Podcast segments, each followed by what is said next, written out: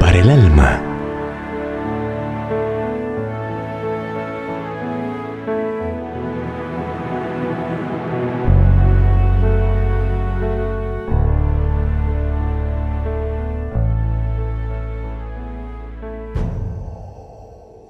Una semana tarde.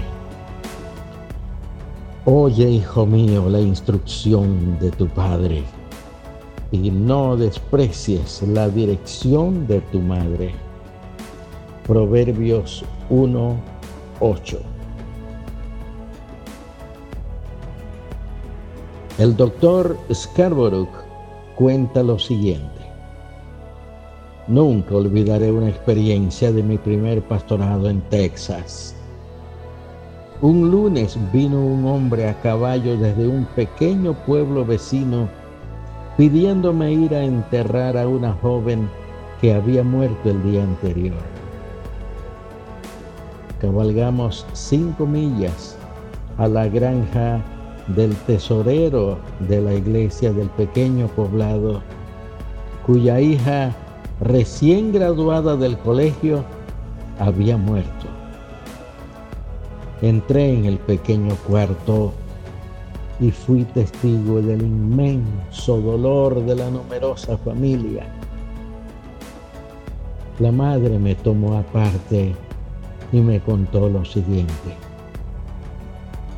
Hace ocho días, nuestro pastor predicó un gran sermón. Habíamos enviado a nuestra hija a una escuela nominalmente cristiana pensando que volvería convertida pero vino enamorada de los placeres del mundo y particularmente del baile. En el culto pasado fuimos a la iglesia y cuando volvimos a casa, mientras preparábamos ambas la comida, Mildred, mi hija, me dijo, Madre, ¿Sabes que he estado muy cerca de dar mi corazón a Cristo esta mañana? Tenía que sujetarme literalmente del asiento para no levantarme.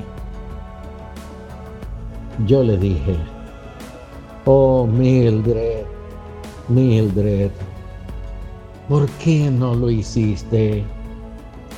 Tanto como he orado por ello ¿por qué no lo hiciste?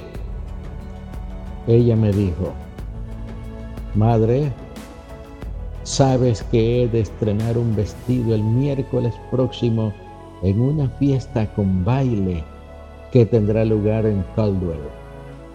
Pero mira, he prometido a Dios que daré mi corazón a Cristo en el próximo culto.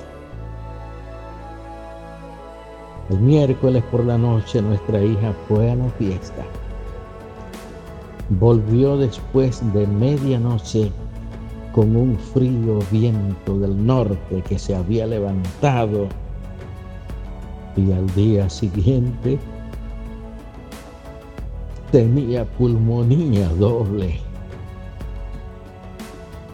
El jueves por la noche la visitaron cinco doctores pero murió el sábado por la mañana. Y nunca ha estado consciente desde que le cogió la alta fiebre. Nunca olvidaré cuando el ataúd fue bajado a la fosa. La madre no pudo contenerse y rompió a llorar a voz en grito, diciendo, ha ido al infierno por culpa del baile. Mildred, mi querida hija Mildred, ha ido al infierno por culpa del baile. Vine de ese entierro, hecho un incorregible enemigo de cualquier placer que se interponga entre el alma y Dios. Oremos. Padre Santo, qué cuadro desgarrador nos trae esta narración.